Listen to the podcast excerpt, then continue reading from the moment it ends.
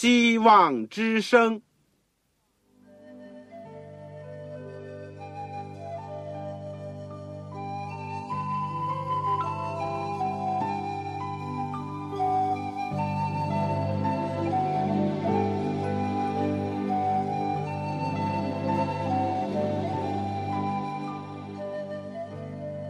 各位听众朋友，各位弟兄姐妹，欢迎您收听信徒培训这个节目。教会的兴旺，不单表现为人数众多，更要求教友的素质好。为了使教会真正达到人丁兴旺，又灵性健壮，希望之声特别为广大的信徒制作了信徒培训这个节目，满足主内同工同道的需要。信徒培训由黄牧师主讲，将有多种课程推出，欢迎弟兄姐妹们踊跃参加。下面我们就把节目时间交给黄牧师。各位亲爱的弟兄姐妹、组内的同工同道，你们好，我是旺草。让我们一起感谢主，我们又可以在空中相会，而且呢，借着这个电波，我们一起分享主的道。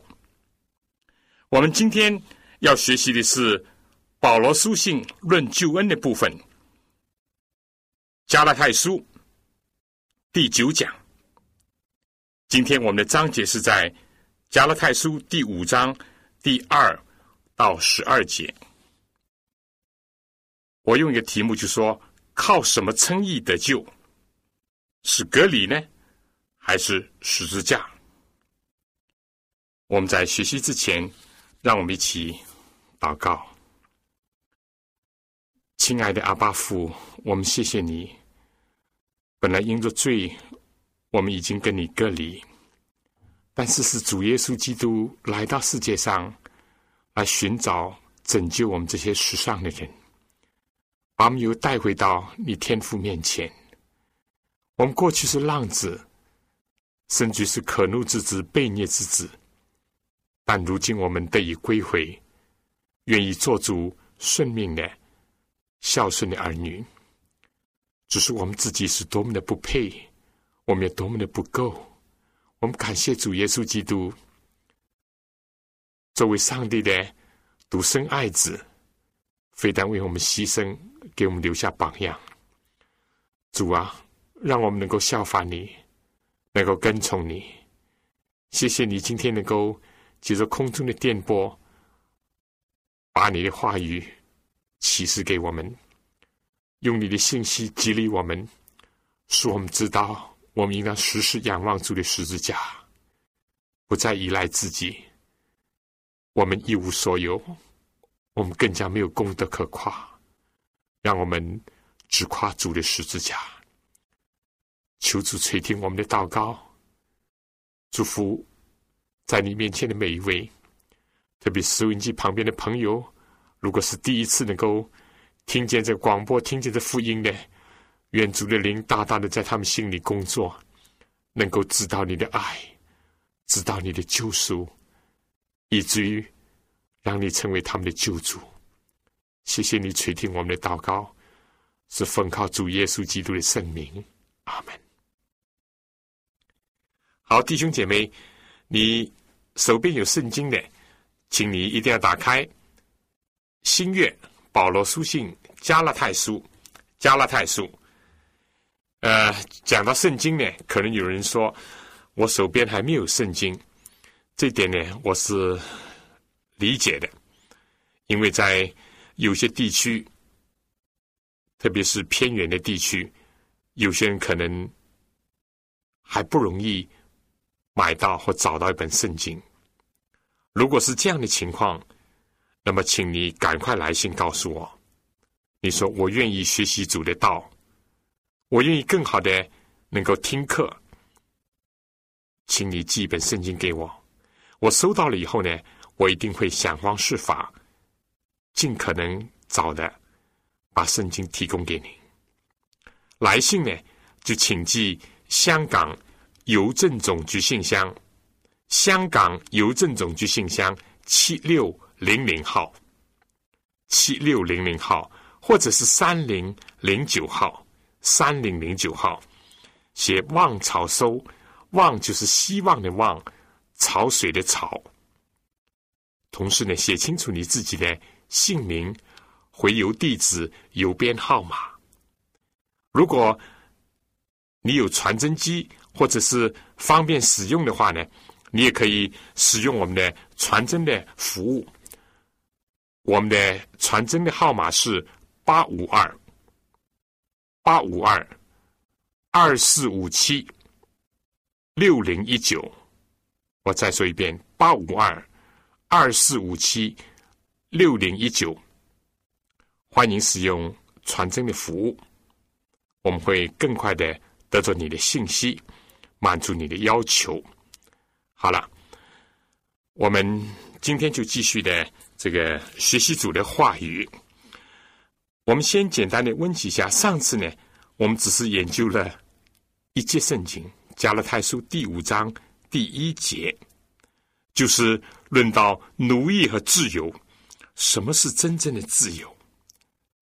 耶稣说：“您必晓得真理，真理就叫你们得以自由。”但耶稣又说：“我就是道路、真理和生命。”紧接着呢，耶稣在约翰福音第八章三十六节又说：“所以天父的儿子若叫你们自由，你们就真自由了。”说明这世界上非但很多人没有自由，很多人所享受的也只是假的自由。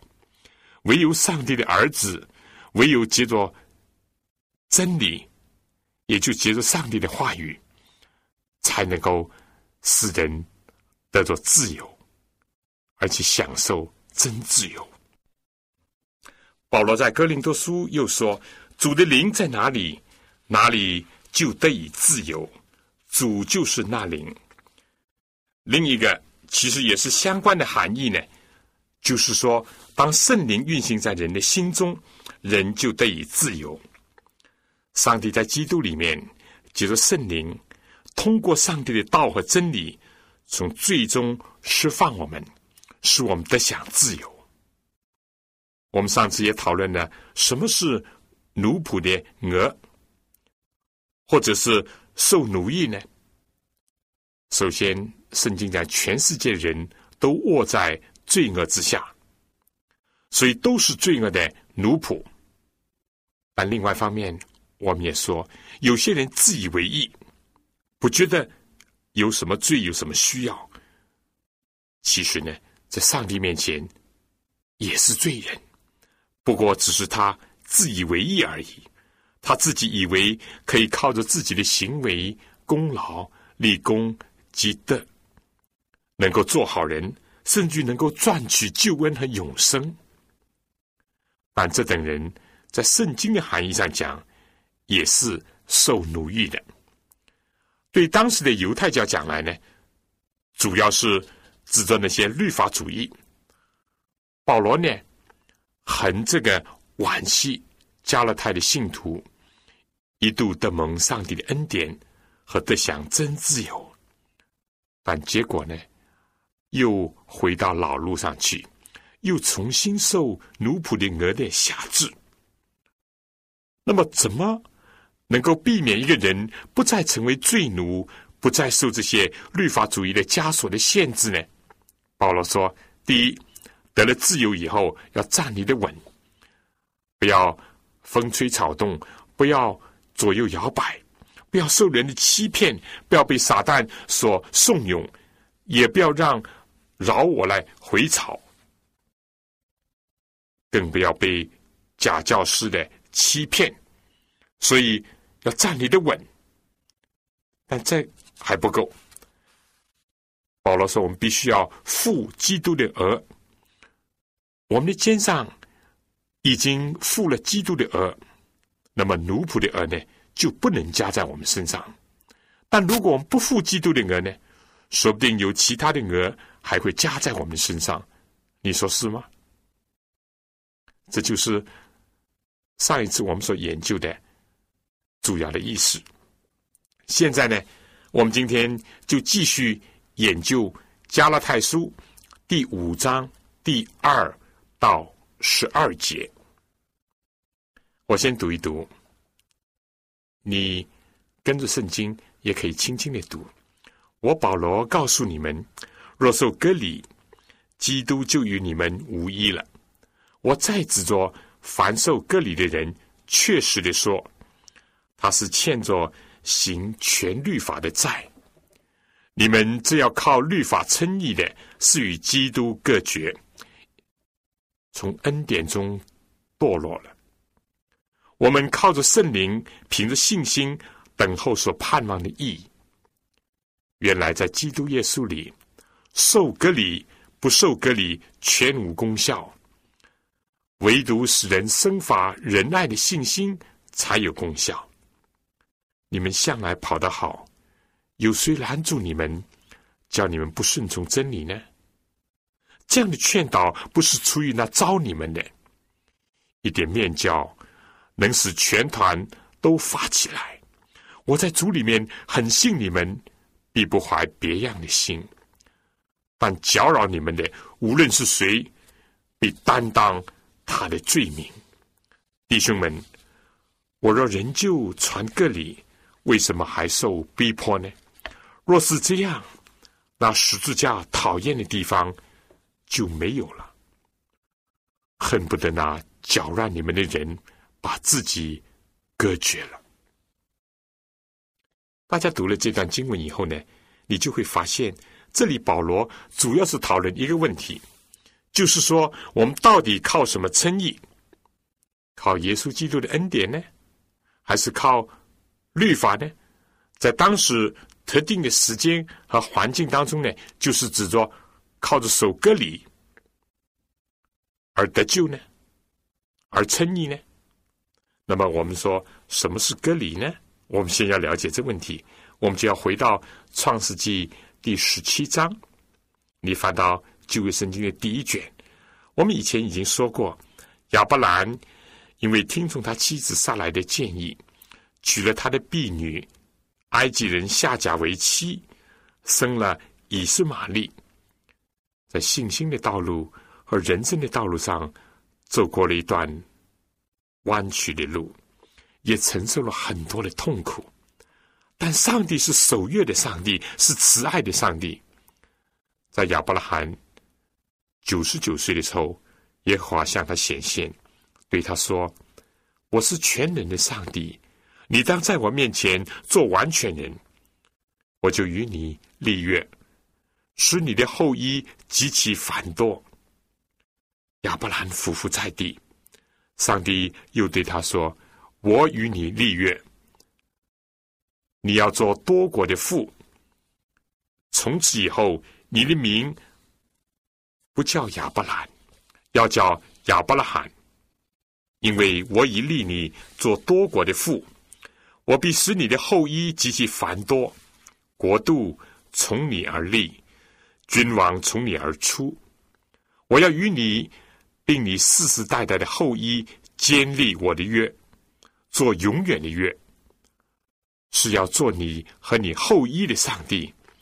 我要将你现在寄居的地，就是迦南全地，赐给你和你的后裔永远为业。我也必做他们的上帝。这是上帝要和亚伯拉罕立约，以及给他这些应许。那么，作为这个立约的记号是什么呢？请你看《创世纪》十七章第九节说：“上帝又对亚伯拉罕说：‘你和你的后裔必世世代代遵守我的约，你们所有的男子都要受割礼。’这就是我与你的后裔所立的约。”是你们所当遵守的，你们都要受割礼。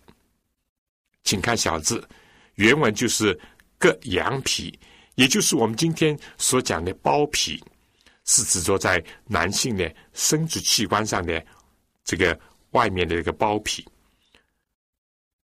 上帝说：“这是我与你们立约的证据，或者说是记号。你们世世代代的男子，无论是在家里生的。”是在你后衣之外用银子从外人买的，生下来第八日都要受割礼。你家里生的和你用银子买的，都必须受割礼。这样，我的约就立在你们肉体上，做永远的约。但不受割礼的男子，必从民中被剪除，因他背了我的约。所以，这里呢，就成为上帝和亚伯拉罕以及亚伯拉罕的子孙立约的一个记号。我们要注意两点：一点呢，这里是指着亚伯拉罕的后裔，或者是说以色列人、犹太人讲的；第二呢，这是在肉体上的一个记号。十七章十三节对以色列人讲呢，他们凡是要承受上帝的约所应许的福分，他们必须要遵守这个隔离。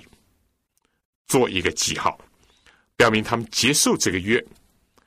第二十二节又说，上帝和亚伯拉罕说完话，就离开他上身去了。正当那日，亚伯拉罕遵着上帝的命，给他的儿子以实玛利和家里一切的男子，无论是在家里生的，是用银子买的，都行了割礼。亚伯拉罕受割礼的时候，年九十九岁。他儿子以斯玛利受割礼的时候年十三岁。这既然是个记号，到底它象征着什么意思呢？今天的医学固然告诉我们，这包皮呢很容易这个储存这个污垢，所以简单点讲呢，就是代表着割除一切的污秽、肉体的污秽，从而呢更好的这个象征着。要怎么样？要清除人心灵的罪恶，但这只是一个象征而已。我们知道，今天所有的正统的犹太人，甚至阿拉伯的国家呢，就是以斯玛利的后裔，还是遵守这个条例。今天的医学上告诉我们呢，这个隔离呢，有它健康的意义、卫生的意义啊，就好像有些资料所讲到的那样，讲到的那样，这个。呃，在犹太人和这个阿拉伯人当中，男性呢患阴茎癌的比较少，甚至很少；而女性呢患子宫癌的，相对的要比一般的其他的民族和国家要少得多。而隔离的一个制度呢，是其中一个原因，因为能够割除这些污垢，但是重要的。它有个象征的意义，要清除人心灵的一个污秽。我们读圣经，我们就知道亚伯拉罕后来在一百岁的时候呢，果然是得到了从上帝应许而来的以撒。以撒呢也有两个儿子，一个叫以扫和雅各。雅各呢又有十二个儿子，包括犹大和约瑟，这都是大家都很熟悉的了。可以说。对亚伯兰讲来，就是从无到有，从小到大，从少到多，从一个人到一个家庭，从一个家庭到一个民族，从一个民族呢到一个国家。我们知道雅各以后和他所有的先祖呢下到埃及，但经过了许多年的奴役的生涯，上帝终于借着摩西呢带领他们出埃及。以后呢，他们又经过了四师的时期，然后就来到了君王的时代。扫罗、大卫和所罗门呢，每个人都做王四十年。但所罗门死了以后呢，在罗伯安的手里呢，就被分裂成北面的以色列，南面的犹大。北面的以色列在公元前七百二十一年或者七百二十二年呢，被亚述所灭，而南面的犹大呢？没有吸取经验教训，继续的背道，继续的远离上帝，结果也在公元前六百零六年被巴比伦所灭。所以以后在波斯王朝的鼓励、大利乌和这个亚达薛西王的命令下呢，得以归回故土，重新建造圣城和圣殿。但不久呢，他们又像以前那样不听上帝的话。不遵守上帝的命令，不奉行上帝所要他们奉行的律例典章，而走到另外一个极端，什么极端呢？就走到遵守无数的条文规律，而所有这些呢，在很大程度上都是人为的、加添的，结果所有这些成为人难担的重担。以色列人呢，非但肉体上呢，他们是亡国奴，受巴比伦、马代波斯、希腊、罗马的统治，而心灵里面呢，也没有安息。没有释放，非但是受罪的困扰，而且又受到丧失了精神实质的宗教疑问，或者是律法规条的束缚。他们只得在失败、痛苦当中不断的反复的挣扎，而另外呢，又在一种表里不一的想称为义。又确实知道自己一直在犯罪，想不犯罪又无能为力，或者是去遵守律法的这个字面或者是规条，但是在心灵里面呢，没有真正的平安和自由。就在这样的时候，上帝的儿子耶稣基督就来到了世界上释放人。耶稣说：“凡劳苦担重担的人，可以到我这里来。”我就使你们得享安息。人如果真正的认识真理，晓得真理，接受耶稣基督，也就上帝儿子做我们个人的救主，在我们的心中，我们就能够得着自由。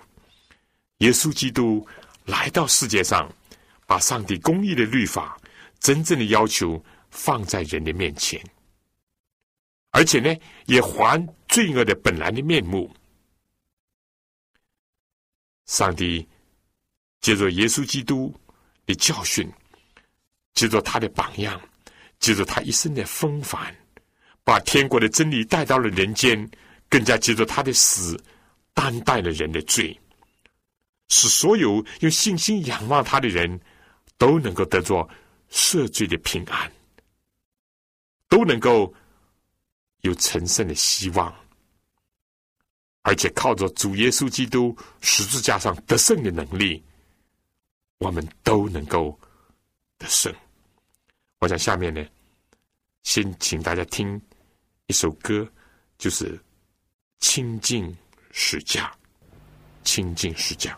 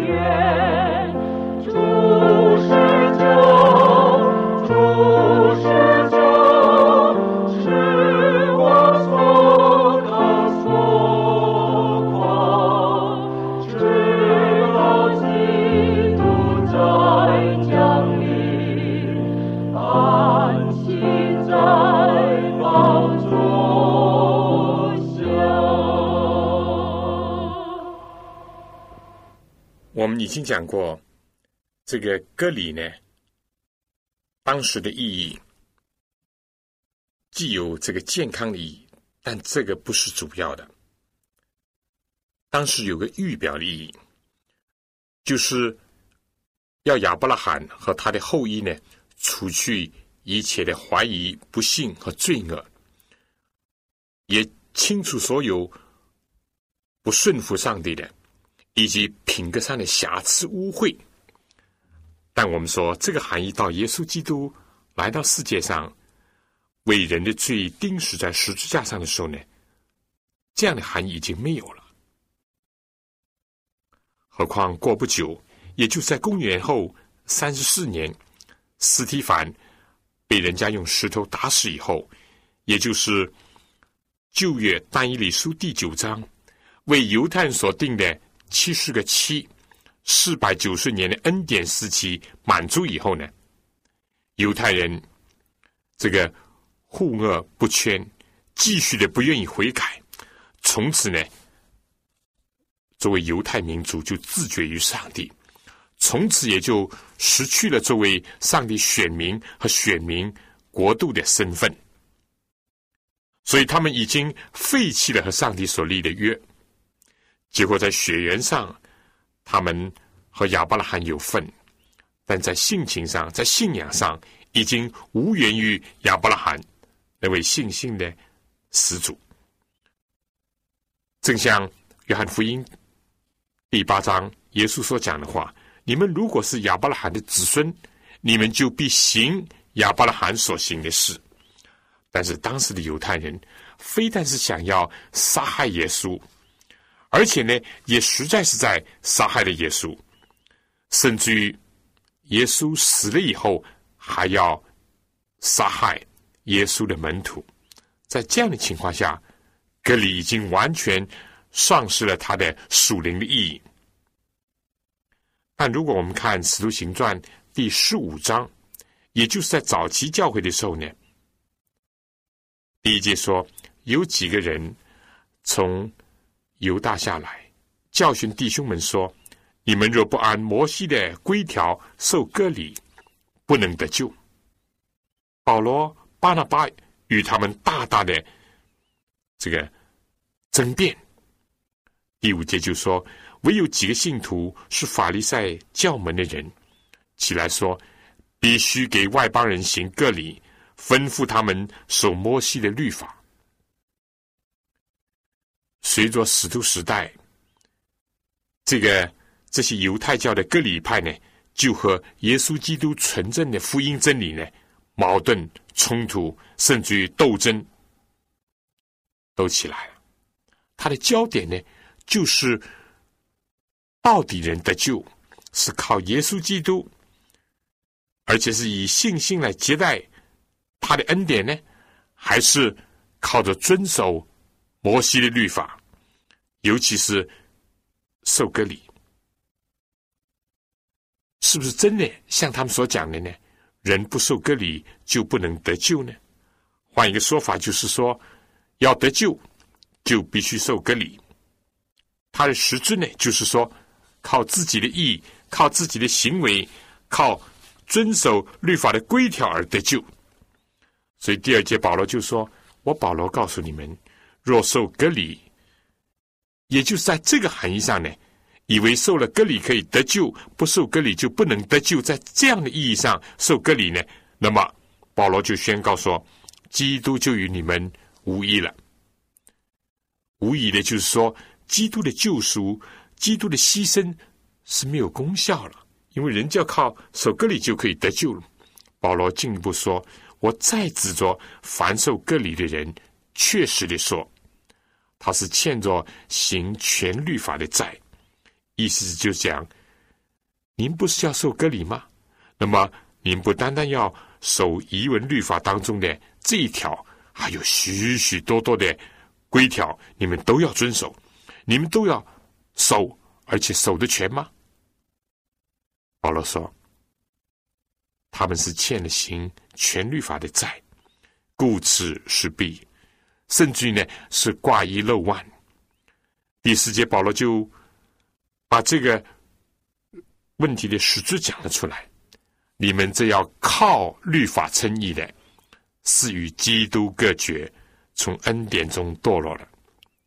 所以再一次的把靠恩得救以及靠律法称义这个焦点呢提了出来，很清楚。因着信心靠恩典而得救的话呢，我们就必须要放弃自己称义的想法做法。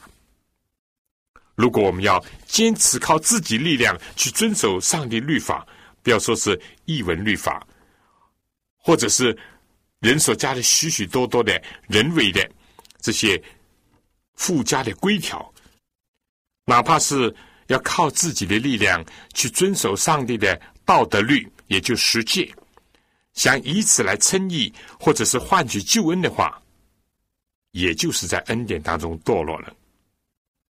那么不靠律法称义，靠什么呢？保罗说：“我们是靠着圣灵，凭着信心等候所盼望的义。而耶稣基督就是我们的义。正像旧约圣经耶利米书所讲的：‘耶和华我们的义。’保罗也讲：‘耶稣基督就是我们的圣洁、公义、救赎和智慧。’因着耶稣的义。”当我们悔改认罪的时候，我们就可以因信在上帝面前称义。上帝看我们呢，像是没有犯过罪一样。因着耶稣的义，他呢没有瑕疵的人生，他顺服上帝以至于死的这种牺牲，所留给我们的榜样，所带给我们的吉利，所赐给我们的能力，所为我们成就的功劳。我们如果用信心去接受它的话，就可以怎么样？逐渐的因信成义，而且靠着耶稣基督呢，一点一点的改变，一天一天的改变。这就是以我们个人来讲，就整个世界来讲，因为耶稣基督的牺牲，耶稣基督在十架上最后说成了，上帝救赎人类。救赎这个世界的计划已经成了，感谢上帝，让我们仰望他。下面，请大家听一首著名的圣诗《古旧十家》。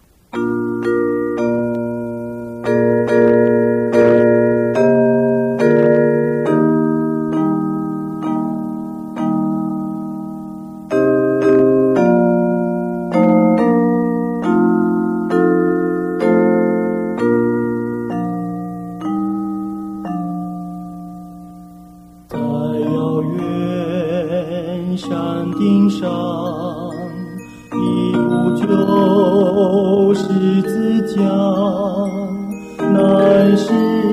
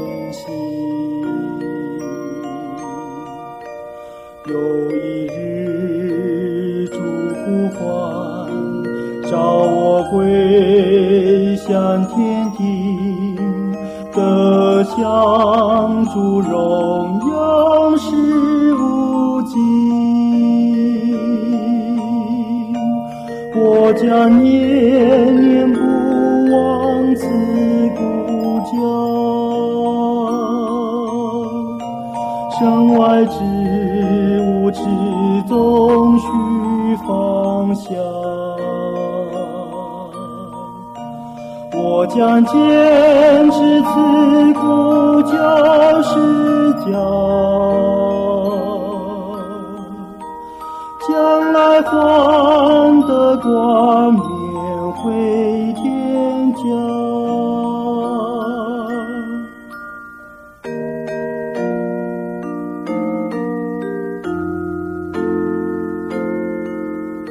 耶稣基督在十字架上最后说：“成了，救赎人类的计划成了。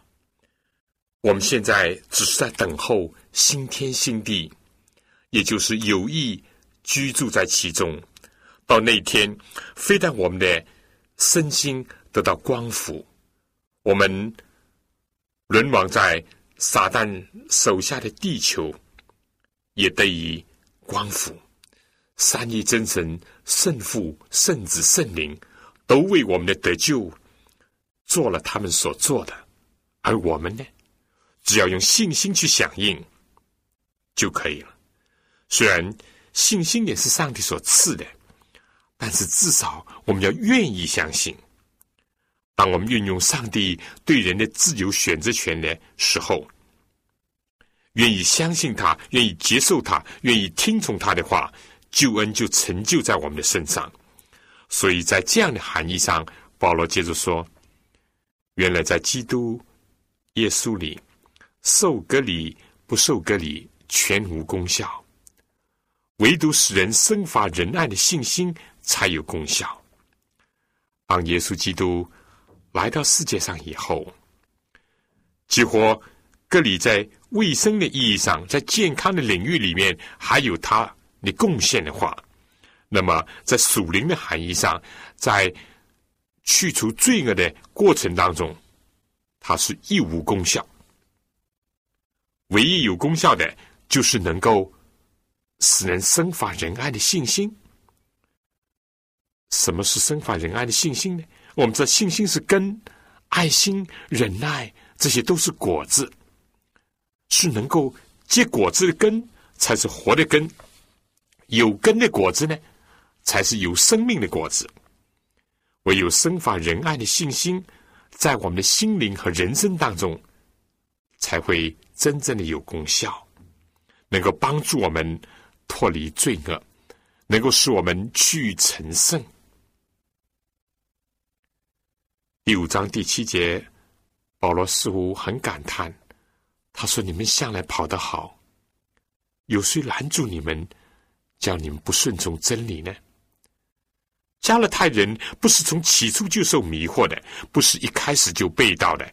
可以说，加勒泰教会的师傅原本是使徒保罗。保罗说，得到的福音不是从人来的，而是上帝亲自所启示的。加勒泰信徒在最初的时候也是这样的，他们乐意接受。保罗所传的上帝的福音，而且日新的爱主，但今天怎么跑了一阵就停下来，甚至倒退回头了呢？向来跑得好，有谁拦住你们呢？保罗很清楚的知道，固然有加勒泰信徒自身的软弱，但也确实有一个外因，就是当时有一些犹太教各里派的人，到处的去。散布他们的流毒，要引人离开基督的福音，叫人丧失在真理里面的自由，重新回到罪的奴役，或者是自以为意的枷锁当中去。这样的人呢，表面可能是很热心的，甚至于是苦口婆心的在劝导人，但保罗在第八节说：“这样的劝导，不是出于那招你们的。不用说，这些格里派的教法师，他们所传的，不像保罗当初呼召加勒泰人的时候所传的那样，更加不是耶稣基督所呼召他们的。哎，加勒泰人呐，怎么会走得这么远呢？”而那时，保罗又感叹到：一点面教能够使全团都发起来。我们知道，圣经里面关于教有两种，一种是新教，一种是旧教。做馒头用的这个酵母呢，这是大家都熟悉的，或者至少是知道的。旧的酵，尤其在夏天呢，很容易发酸，甚至发臭，使整个一团的面呢都坏了。唯有用新的酵母。就能够引发出那种清香、松软的面团来。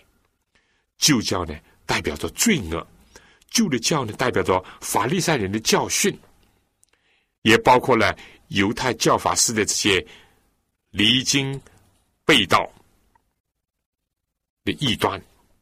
旧教也代表着一种来自我们自我的与生俱来的倾向，既有犯罪的倾向。也有自以为意的倾向。那么新的教代表着什么呢？就代表着上帝的真理、主耶稣的救恩和天国。当然，这里是着重是指恩典的国度，也会指着将来荣耀的国度。先要在人的心中萌发，然后呢，再在人群当中发展。一直到最后天国的出现，保罗这里所讲的是非常明显，是指着什么讲？是指旧教讲，一点旧的面教就能够使全团都发起来。它有一种破坏力，有一种这个邪恶的影响力，善和恶都会有它的影响力。我们固然不可以。怎么样？认为善小而不为，但也不可以以恶小而为之。一个清洁的水源里面，不需要投入大量的毒物，才会污染它。一点点的细菌也足以污染清洁的水源。你说是吗？在第十节，保罗说：“我在主里面很信你们，必不怀。”别样的心，保罗在这里呢，似乎要激发他们想起起初他们原有那种信心、那种快乐。保罗也深信，他们只要感到他们是受了迷惑、受了这些旧教的影响，那么就可以有回头转机了。接着保罗就说：“但搅扰你们的，无论是谁。”必担当他的罪名。我们知道，教所犯罪是要重判的。第十一节，保罗说：“弟兄们，我若仍旧传个理，为什么还要受逼迫呢？若是这样，那十字架讨厌的地方就没有了。十字架上显明了上帝的公义和慈爱，在十字架上。”看到了耶稣基督那个无罪的羔羊为我们成为罪，看到了耶稣基督的顺服，以至于死，甘愿为我们而牺牲。十字架上也让我们看到了撒旦狰狞的面目，看到了罪恶的可怕。十字架，耶稣的十字架传来的信息，就是说。我若被举起来，就吸引万人来归我。古时摩西怎么样在旷野举铜蛇，照样人子也要被举起来。凡仰望他的，就必得救。十字架传来的信息就是说，我们仰望为我们而牺牲在其上的主耶稣基督，我们就可以得救。十字架传来的信息。是要我们把自我、把我们的救我、把我们的罪身和基督一同钉在十字架上。我们要接受十字架所带来的赦罪的恩典、救赎的恩典。另外呢，要经历和耶稣基督一同钉十字架，就是治死我们的罪，让我们得着平安，得着快乐。下面呢，请听一首歌。今我有快乐。凡是得着主救恩的人，他们的心灵当中就有真快乐。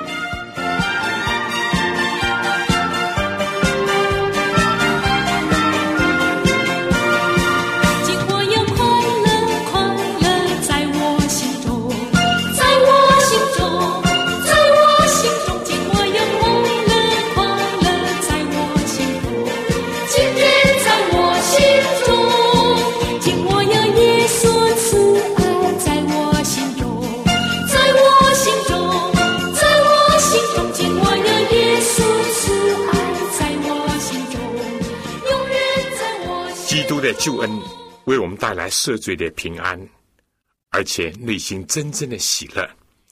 但是割礼，割礼是什么呢？只是象征着靠肉体、靠外表、靠自己，想靠着自己的行为得蒙上帝的喜悦，或者是求取上帝的恩宠，想借此来解决罪恶的问题。我们知道，人的本性都是想靠自己。物以类聚，人以群分。保罗就说：“如果我也像这些教法师那样，像那些割礼派的人一样，我为什么还要受到逼迫呢？我不仍旧是犹太议员当中的一位吗？我还不是继续成为法利赛教门当中杰出的人士吗？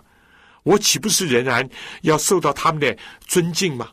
但今天，因为我要传的是十字架的福音。”传的是仰望救主耶稣基督，而不靠自己，是要凭信心，不是凭着我们自己的功德。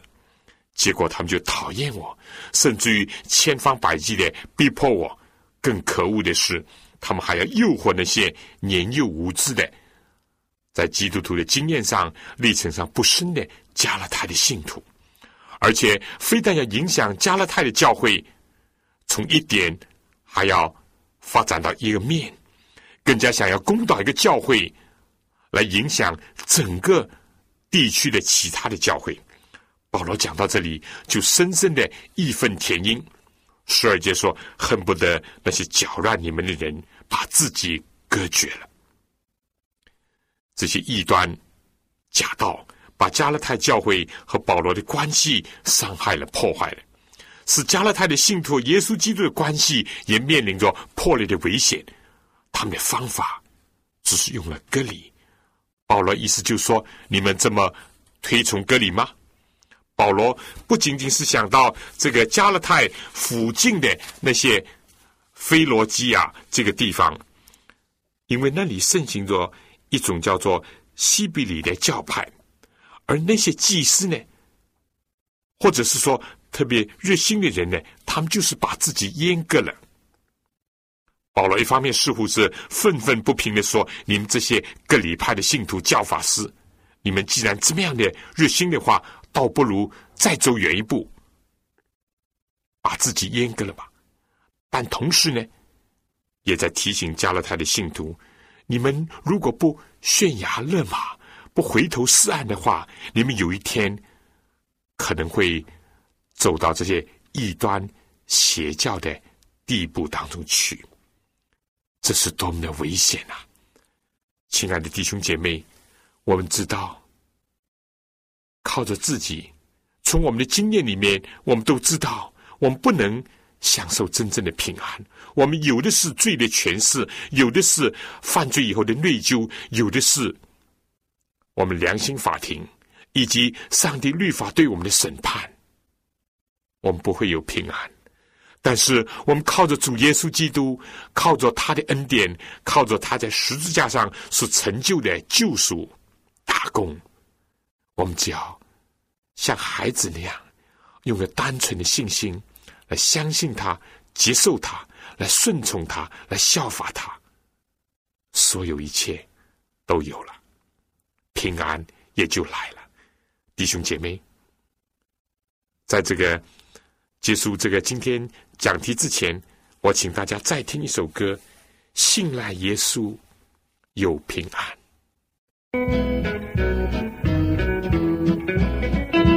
春风吹起十里百花香，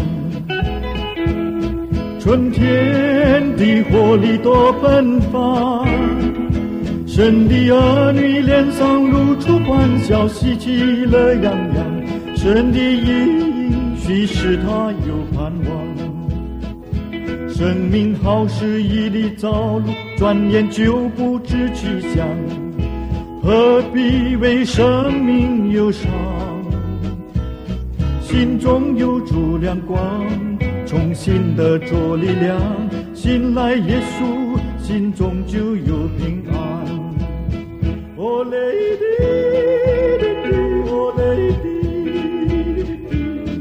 哩，啊哩哦嘞，哦嘞哩，啊哩哦嘞哩哩，啊哩哦嘞哩，啊哩哦嘞哩嘞哦喽。让我们珍惜好时光。春天已带来新希望，神的儿女脸上露出欢笑，喜气乐洋洋。神的应许使他有盼望，接受耶稣的救恩，把握生命的方向。不再为明天忧伤，心中有主亮光，明天充满希望。信赖耶稣，心中就有平。Oh, lady.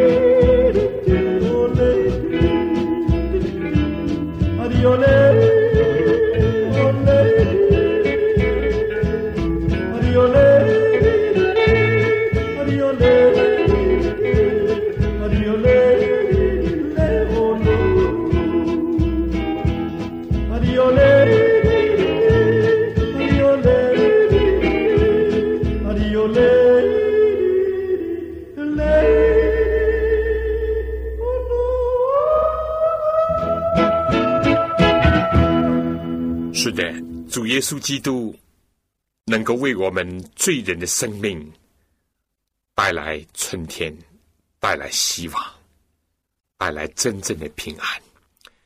亲爱的弟兄姐妹，我想今天呢，加勒泰书第五章第二到十二节呢，我们就讲到这儿。我要说，隔离今天对我们来讲不是一个严重的问题，尤其是对我们生活在亚洲这个地区人来说，甚至根本不知道什么是割礼。但是，割礼所代表的那种思想、传统、习惯势力，就是说，人要想靠自己去解决罪恶，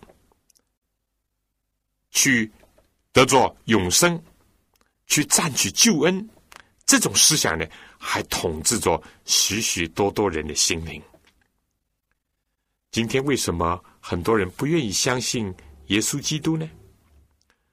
或者有不少人认为十字架只是一个预作的道理，或者想耶稣定十字架与我有何相干呢？凭着相信，难道就可以得救吗？就可以使人生改变吗？他们不相信主，那么他们相信什么呢？他们宁愿相信自己。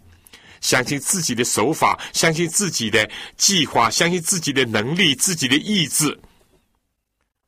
但愿意我们今天能够从加勒泰信徒走回头路，得做一些经验和教训。我们更加积极的要传扬纯正的福音，高举主耶稣基督，在他的恩典里面得称为义。而且靠着他所赐的能力，能够因信成义。好了，我讲到这里呢，我想最后要告诉大家，最近印出了一本小册子，我是愿意写给听众朋友的，就是主耶稣与你有十篇短的文章，都是讲到主耶稣和我们的关系。